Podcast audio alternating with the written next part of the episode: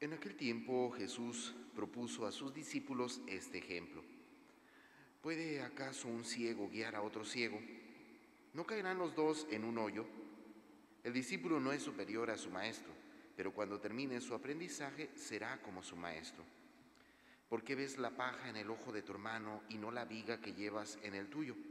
¿Cómo te atreves a decir a tu hermano, déjame quitarte la paja que llevas en el ojo, si no adviertes la viga que llevas en el tuyo? Hipócrita, saca primero la viga que llevas en tu ojo y entonces podrás ver para sacar la paja del ojo de tu hermano. Bueno, hermanos, continuamos ahora con la lectura de una nueva carta. En esta ocasión es el apóstol Pablo quien dirige esta carta a su gran amigo Timoteo. Y bueno, ciertamente el día de hoy solo escuchamos el comienzo de la misma. Pero es bastante significativo al escuchar este pequeño fragmento de la escritura, el contemplar la clase de hombre que era San Pablo. Digo, prácticamente tenemos poco más de un mes leyendo diferentes cartas de él. Y ciertamente todos al escuchar sobre su persona, sobre su testimonio, sobre su realidad tan íntima en el ámbito espiritual, ciertamente sorprende la clase de hombre que era. Para la gran mayoría de nosotros no podemos negar, pero San Pablo siempre será un símbolo, un signo de la entrega en la vida cristiana. Un hombre con una gran cantidad de dones, un hombre con una gran cantidad de carismas. Sin embargo, es curioso, hermanos, en medio de la gran cantidad de dones, de carismas y de cualidades que puede tener Pablo, el hecho del día de hoy cómo enfatiza una gran realidad. Independientemente de sus dones, sus carismas, él es un gran pecador y dice, y si estoy donde estoy, no es por mis méritos, no es por mis cualidades, sino por pura misericordia de Dios.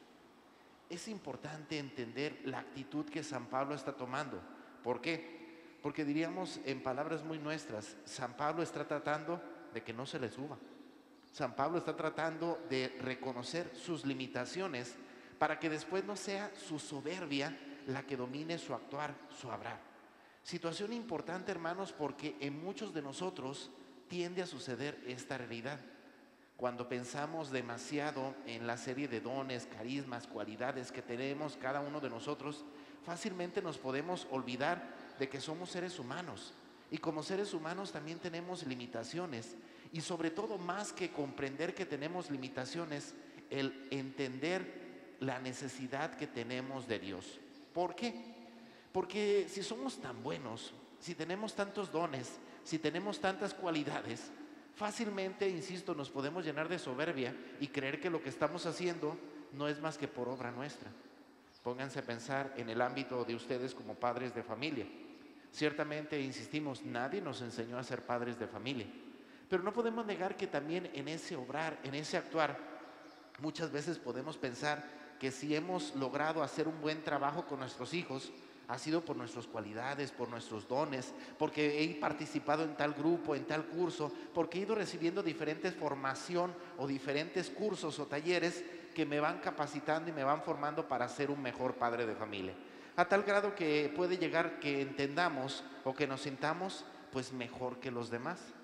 ¿Cuántas veces hemos expresado, pues bendito, que yo no soy como mi hermano o como tales o como los papás de tal niño o los papás de tal persona, ¿verdad?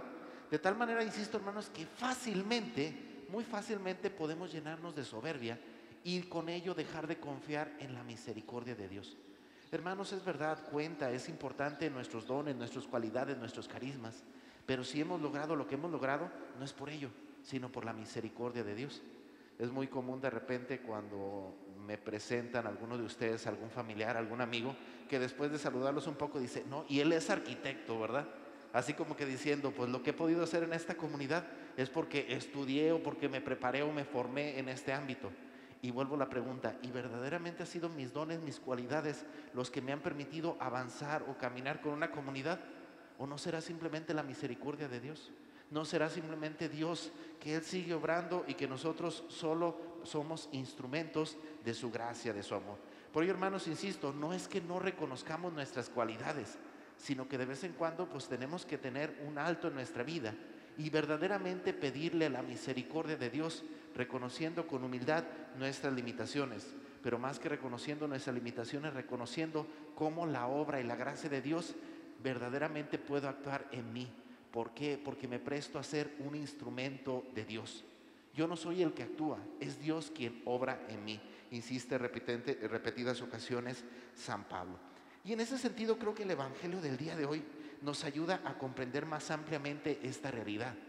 Y me refiero aquí específicamente a que si podemos obrar, si podemos actuar, es porque hay hermanos junto a nosotros que están ahí también para ayudarnos a corregirnos, para ayudar a cambiar nuestros errores, para hacer los cambios necesarios para tratar de avanzar por el camino del bien.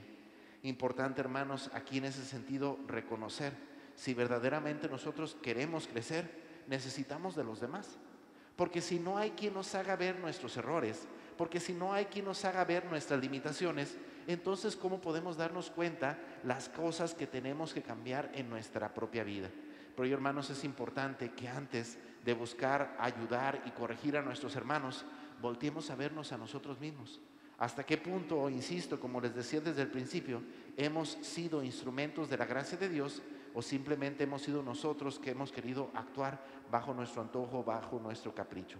Bendito Dios, hermanos, todos tenemos grandes dones y cuarismas, pero reconozcamos que si esos dones están en nosotros, no es por nosotros, sino por Dios, que por su infinita misericordia los donó, los prestó a cada uno de nosotros para que podamos seguir haciendo bien a su iglesia, para que podamos haciendo presente su reino en nuestra familia, en nuestros hogares.